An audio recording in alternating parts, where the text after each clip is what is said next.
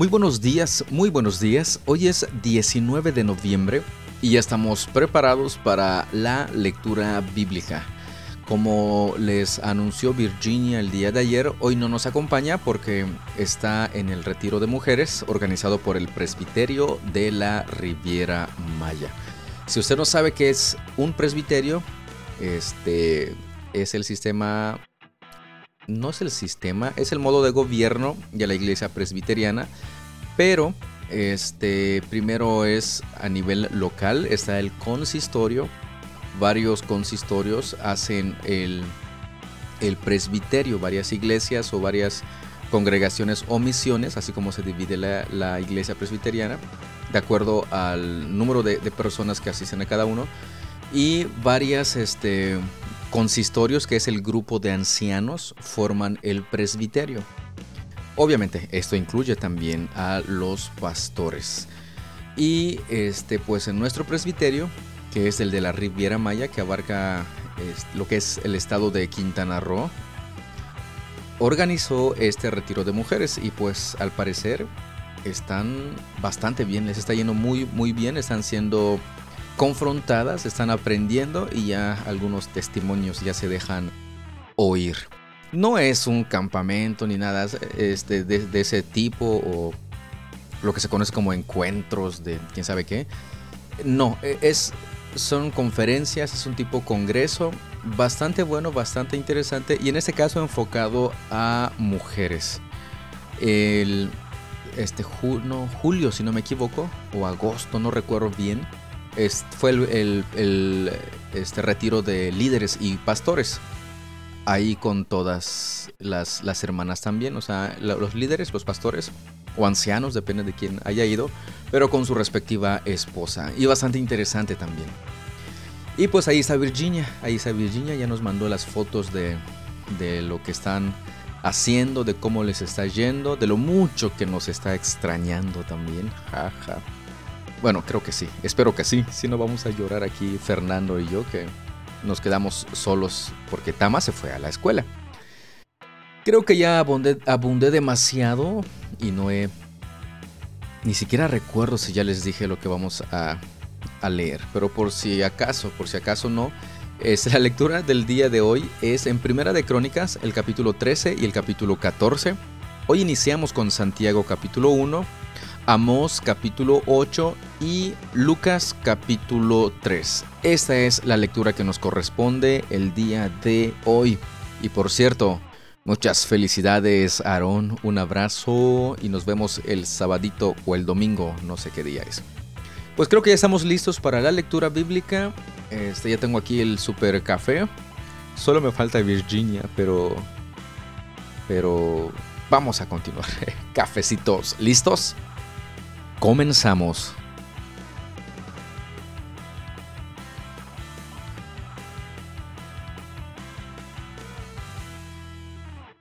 Primera de Crónicas 13. David consultó con todos sus oficiales, entre ellos los generales y capitanes de su ejército. Luego se dirigió a toda la asamblea de Israel con las siguientes palabras.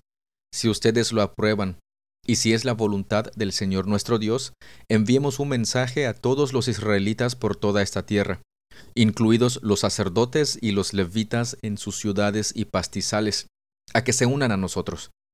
Es hora de traer de regreso el arca de nuestro Dios, porque la descuidamos durante el reinado de Saúl. Toda la asamblea estuvo de acuerdo, porque el pueblo comprendía que esto era lo correcto. De manera que David convocó a todo Israel desde el arroyo de Sior en Egipto al sur hasta la ciudad de Levo Amad al norte, para que participara en el traslado del arca de Dios de Kiriat Jearim. Luego David y todo Israel fueron a Baala de Judá, también llamada Kiriat Jearim, para traer de regreso el arca de Dios, que lleva el nombre del Señor, quien está entronizado entre los querubines. Pusieron el arca de Dios en una carreta nueva y la retiraron de la casa de Abinadab. Usa y Ahío guiaban la carreta. David y todo Israel celebraban ante Dios con todas sus fuerzas, entonando canciones y tocando todo tipo de instrumentos musicales, liras, arpas, panderetas, címbalos y trompetas. Cuando llegaron al campo de trillar de Nacón, los bueyes tropezaron, y Usa extendió la mano para sujetar el arca. Entonces se encendió el enojo del Señor contra Usa y lo hirió de muerte porque había puesto su mano sobre el arca. Así fue como Usa murió allí en la presencia de Dios. David se enojó porque la ira del Señor se había desatado contra Usa y llamó a ese lugar Fares Usa, que significa desatarse contra Usa, nombre que conserva hasta el día de hoy. Ahora David tenía miedo de Dios y preguntó, ¿Cómo podré regresar el arca de Dios para que esté bajo mi cuidado? Por lo tanto, David no trasladó el arca a la ciudad de David, sino que la llevó a la casa de Obed Edom de Gat. El arca de Dios permaneció en la casa de Obed Edom por tres meses, y el Señor bendijo a los de la casa de Obed Edom y todo lo que él poseía. Primera de Crónicas 14. Hiram, rey de Tiro, envió mensajeros a David, junto con madera de cedro, así como canteros y carpinteros para que le construyeran un palacio. Entonces David se dio cuenta de que el Señor lo había confirmado como rey de Israel y que había bendecido su reino en abundancia por amor a su pueblo Israel. Luego David se casó con varias mujeres más en Jerusalén y ellas tuvieron más hijos e hijas. Estos son los nombres de los hijos de David que nacieron en Jerusalén. Samúa, Sobab, Natán, Salomón, Ibhar, Elisúa, Elpelet, Noga, Nefeg, Jafía, Elisama, Eliada y Elifelet. Cuando los filisteos se enteraron de que David había sido ungido rey de todo Israel, movilizaron todas sus fuerzas para capturarlo. Pero le avisaron a David que venían, así que salió a su encuentro. Los filisteos llegaron y realizaron una incursión en el valle de Refaim. Entonces David le preguntó a Dios, ¿Debo salir a pelear contra los filisteos? ¿Los entregarás en mis manos? El Señor le contestó, Sí, adelante, te los entregaré. Entonces David y sus tropas subieron a Baal Perasim, y allí derrotó a los filisteos. Dios lo hizo, exclamó David, me utilizó para irrumpir en medio de mis enemigos como una violenta inundación. Así que llamó a ese lugar Baal Perasim, que significa el Señor que irrumpe. Los filisteos abandonaron sus dioses allí, así que David dio órdenes de que fueran quemados. Poco tiempo después, los filisteos volvieron y de nuevo hicieron una incursión en el valle. Una vez más David le preguntó a Dios qué debía hacer. No los ataques de frente, le contestó Dios. En cambio, rodéalos y cerca de los álamos atácalos por la retaguardia. Cuando oigas un sonido como de pies que marchan en las copas de los álamos, entonces sal a atacar. Esa será la señal de que Dios va delante de ti para herir de muerte al ejército filisteo. Entonces David hizo lo que Dios le ordenó e hirió de muerte al ejército filisteo desde Gabaón hasta Geser.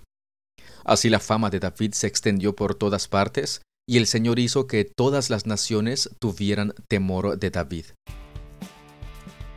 En este capítulo podemos hacernos un par de preguntas, y creo que la primera y casi obligatoria, ¿por qué razón murió Usa? Ahí dice porque tocó el arca, pero ¿por qué razón?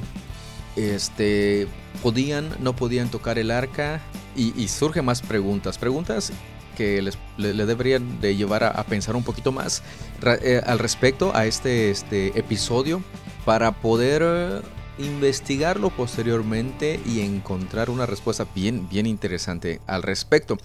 Por ejemplo, ¿era correcto y de esa manera se debía de trasladar el arca del Señor? Acuérdese que aquí nos dice de qué manera lo estaban trasladando.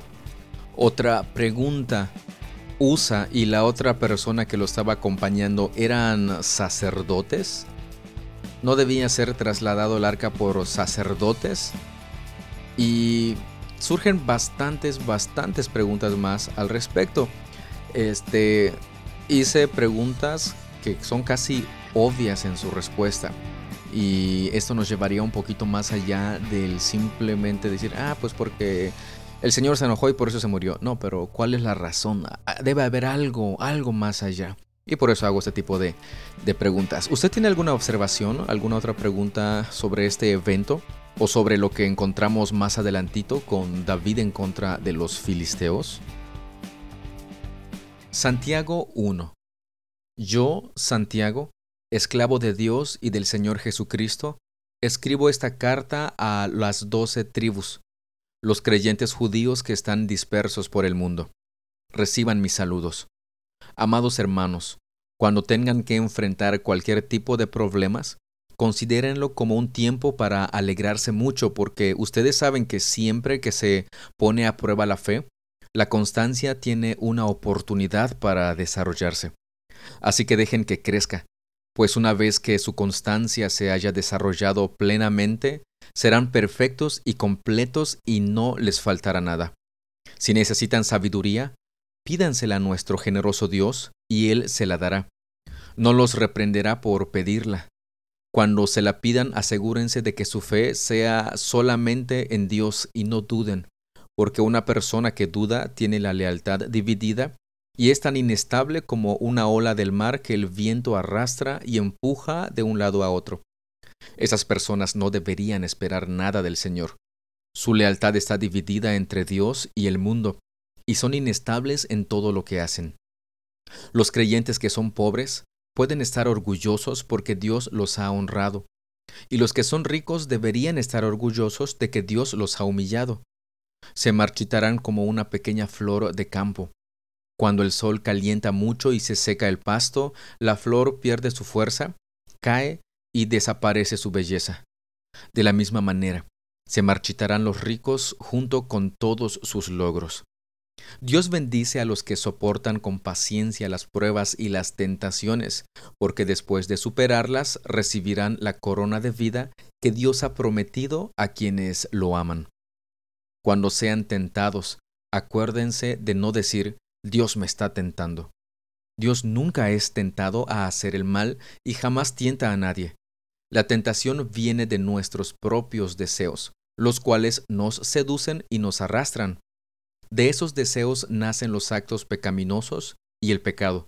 Cuando se deja crecer, da a luz la muerte.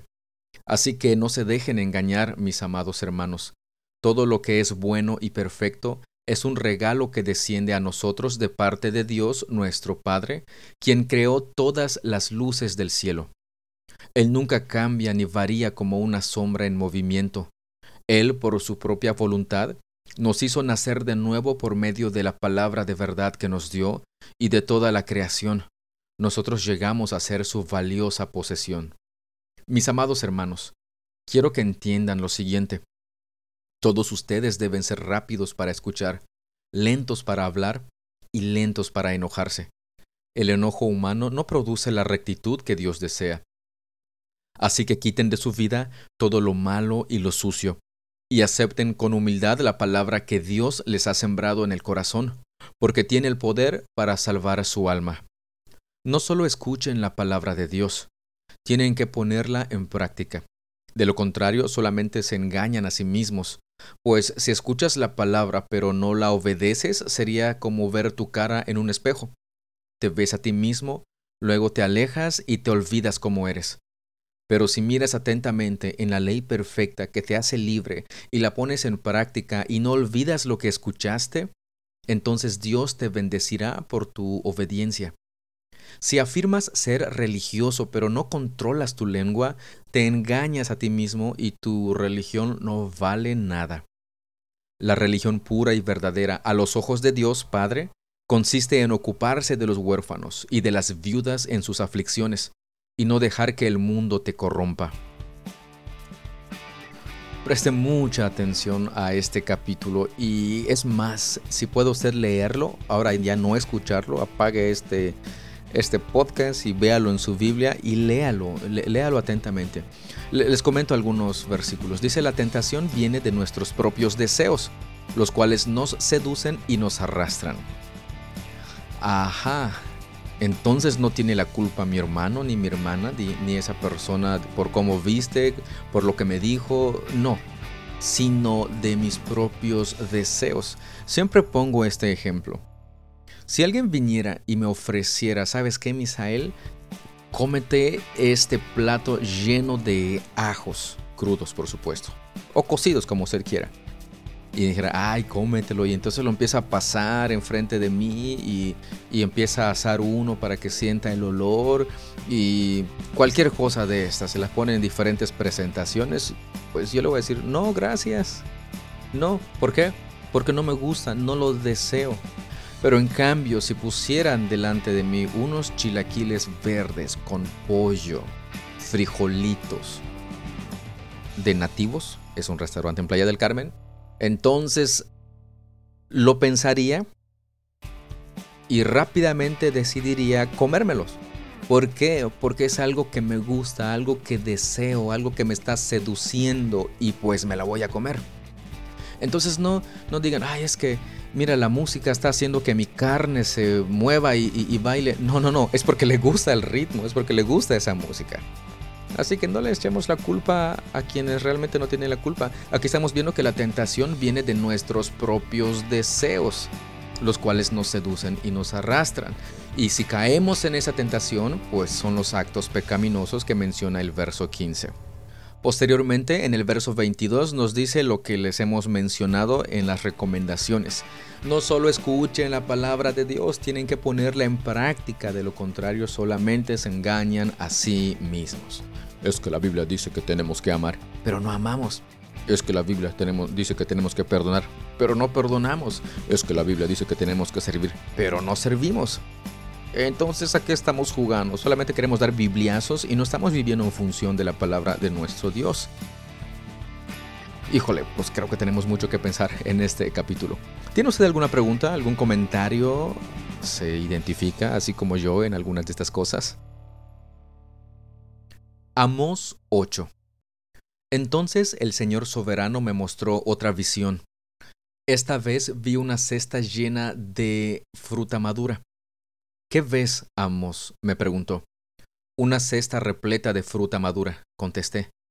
Entonces el Señor dijo, Al igual que esta fruta, Israel está maduro para el castigo. No volveré a demorar su castigo. En aquel día el canto en el templo se convertirá en lamento, habrá cadáveres tirados por todas partes, serán llevados fuera de la ciudad en silencio. Yo, el Señor soberano, he hablado. Escuchen esto, ustedes que roban al pobre y pisotean al necesitado. Ustedes no se aguantan a que termine el día de descanso y a que se acaben los festivales religiosos para volver a estafar al desamparado. Pesan el grano con medidas falsas y estafan al comprador con balanzas fraudulentas. Y el grano que vende lo mezclan con los desechos barridos del piso. Por una moneda de plata o un par de sandalias convierten en esclavos a los pobres. Ahora el Señor ha hecho este juramento por su propio nombre, el orgullo de Israel. Nunca olvidaré las cosas perversas que han hecho. La tierra temblará a causa de sus acciones y todos harán duelo. La tierra subirá como el río Nilo en tiempo de inundaciones. Se levantará y volverá a hundirse. En aquel día, dice el Señor soberano, Haré que el sol se ponga al mediodía y que en pleno día se oscurezca la tierra. Convertiré sus celebraciones en lamentos y su cantar en llanto. Se vestirán de luto y se raparán la cabeza en señal de dolor como si su único hijo hubiera muerto. ¿Qué tan amargo será ese día? Ciertamente se acerca la hora, dice el Señor soberano, cuando enviaré hambre a la tierra. No será hambre de pan ni sed de agua, sino hambre de oír las palabras del Señor. La gente deambulará de mar a mar y vagará de frontera a frontera en busca de la palabra del Señor, pero no la encontrarán. En aquel día, las jóvenes hermosas y los muchachos fuertes se desmayarán, sedientos por la palabra del Señor. Y los que juran por los vergonzosos ídolos de Samaria, los que hacen juramentos en nombre del Dios de Dan y votos en nombre del Dios de Beerseba, todos caerán y nunca más se levantarán. Amos sigue señalando el pecado de Israel, sigue recordándoles también el juicio de Dios en contra, en contra de ellos por las cosas perversas que, que han hecho. Y fíjense, En el verso 9 dice, en aquel día, dice el Señor soberano, haré que el sol se ponga al mediodía y que en pleno día se oscurezca la tierra. Y va a convertir las celebraciones en lamento y el cantar en llantos. Y dice que va a enviar hambre a la tierra, pero no hambre de pan ni de sed, sino de oír las palabras del Señor, pero no la van a encontrar creo que todavía no hemos captado, principalmente yo no, no, no puedo entender cómo sería ese momento. No me puedo imaginar cómo sería un momento en el cual uno deseara buscar la palabra de Dios y, no la va a hallar. Dice que va a deambular la gente de mar a mar, va a vagar por las fronteras, va a buscar la palabra del Señor, pero no la va a encontrar. Híjole, híjole no me puedo imaginar eso. Nosotros tenemos ahora a la disposición su palabra. Tenemos a su Espíritu Santo morando en nosotros. Tenemos a Dios este mostrándonos día a día su misericordia. Ahora imagínense no encontrar gracia, no encontrar misericordia porque el Señor nos ha llevado a su juicio. Ah, no me, no me lo quiero imaginar siquiera. ¿Usted qué piensa? ¿Qué opina? ¿Qué observaciones tiene al texto? ¿Qué preguntas tiene?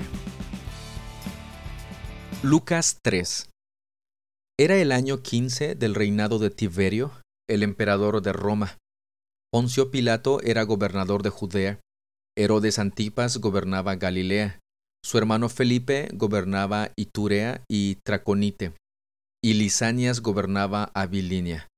Anás y Caifás eran los sumos sacerdotes.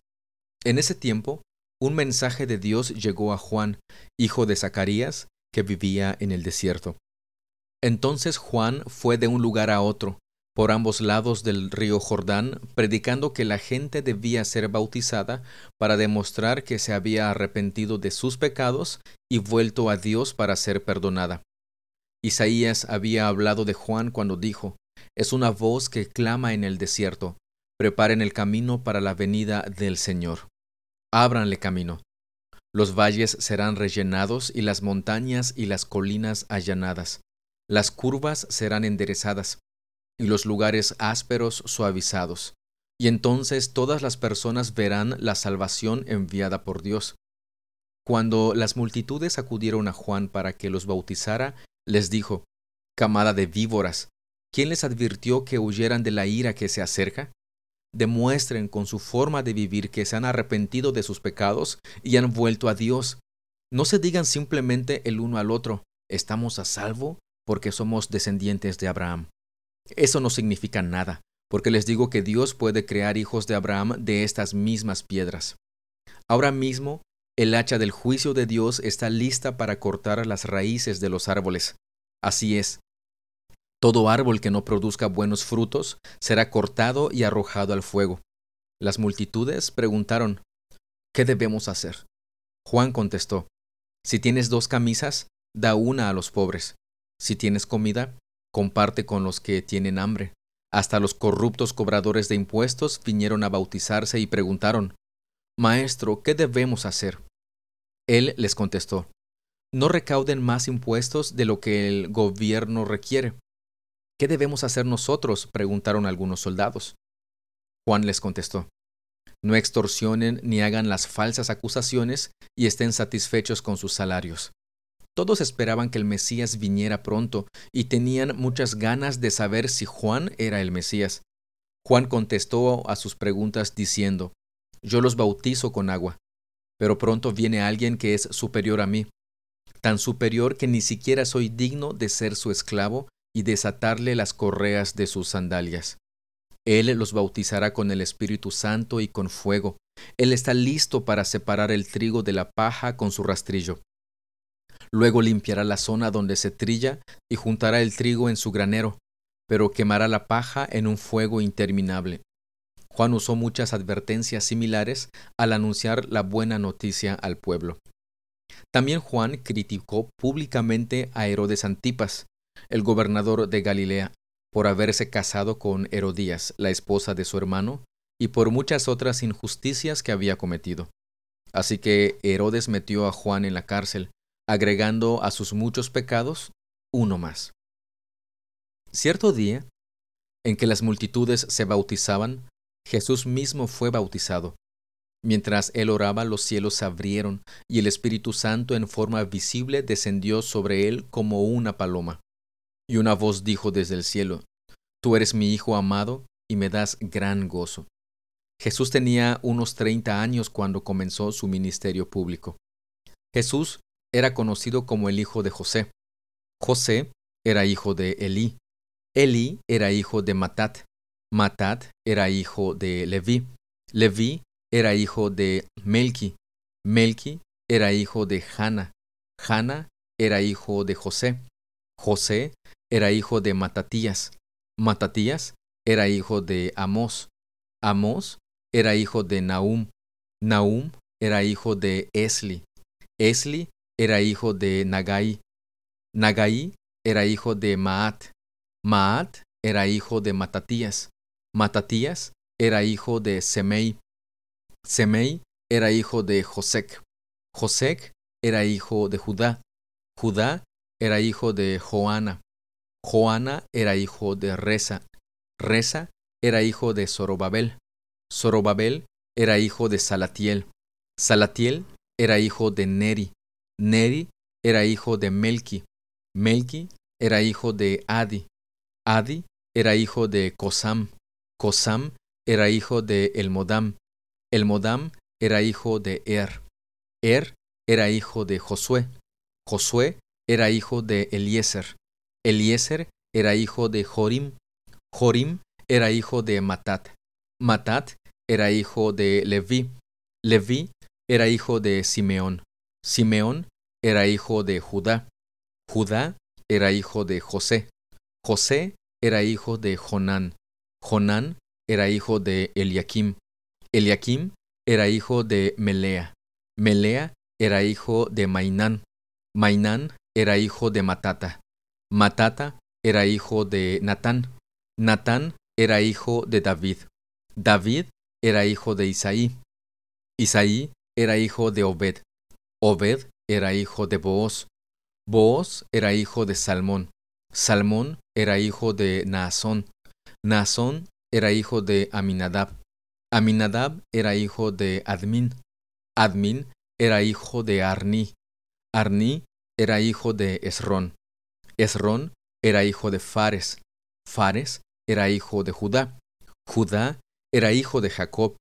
Jacob era hijo de Isaac. Isaac era hijo de Abraham. Abraham era hijo de Tare. Tare era hijo de Nacor. Nacor era hijo de Serug. Serug era hijo de Reú. Reú era hijo de Peleg. Peleg era hijo de Eber. Eber era hijo de Sala. Sala era hijo de Cainán.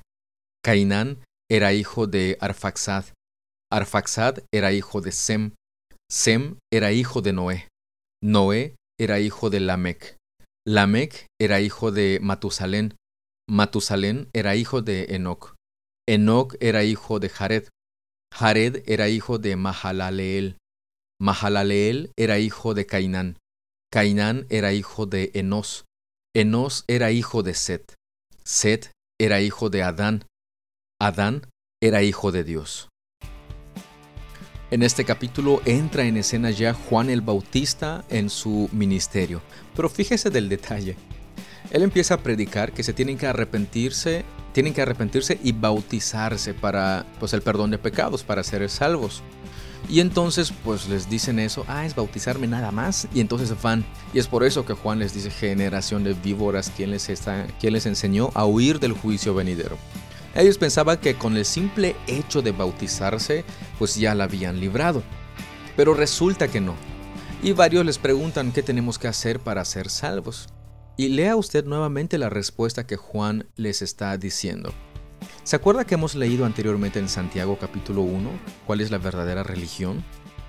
Pues prácticamente le está diciendo lo mismo Juan aquí a estas personas que querían huir del juicio y ser salvos por el hecho este, de simplemente bautizarse.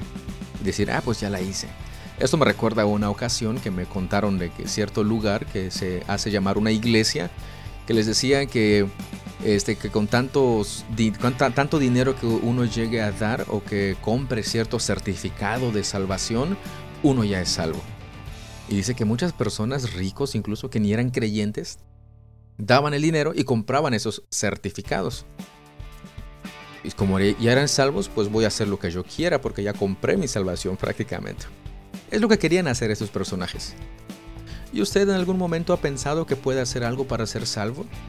¿No está tratando también de huir del juicio venidero? La respuesta es nuestro Señor Jesucristo.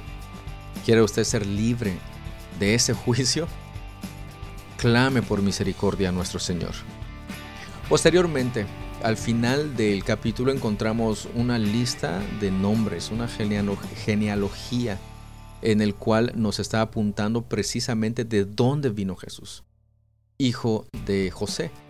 Y, está este, mostrándonos desde Jesús, José, su padre adoptivo, vamos a llamarlo de esa manera, hasta David y, este, y allí Abraham y de ahí Dios mismo.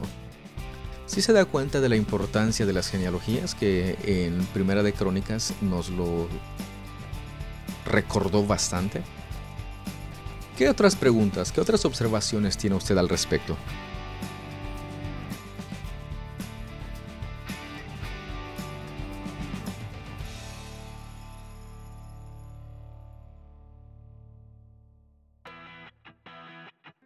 Pues de esta manera hemos concluido la lectura del día de hoy, viernes 19 de noviembre. Y si usted tiene preguntas, dudas, comentarios, ya sabe cuál es la mecánica y cómo nos lo puede hacer llegar. Pero en el caso de que usted asista a alguna iglesia, pregúntele a su pastor, acérquese con su pastor y pregúntele sobre sus dudas, sus preguntas. Eh, bueno, estoy redundando en preguntas y platique con los hermanos sobre sus observaciones y sus descubrimientos en la palabra de nuestro Dios. De esa manera usted está compartiendo también este, el mensaje de, de nuestro Dios. Y pues creo que por ahora es todo. Yo me despido. No sin antes agradecerle por su tiempo, su atención. Dios los bendiga y si Él así nos lo permite, nos escuchamos el día de mañana. Hasta luego.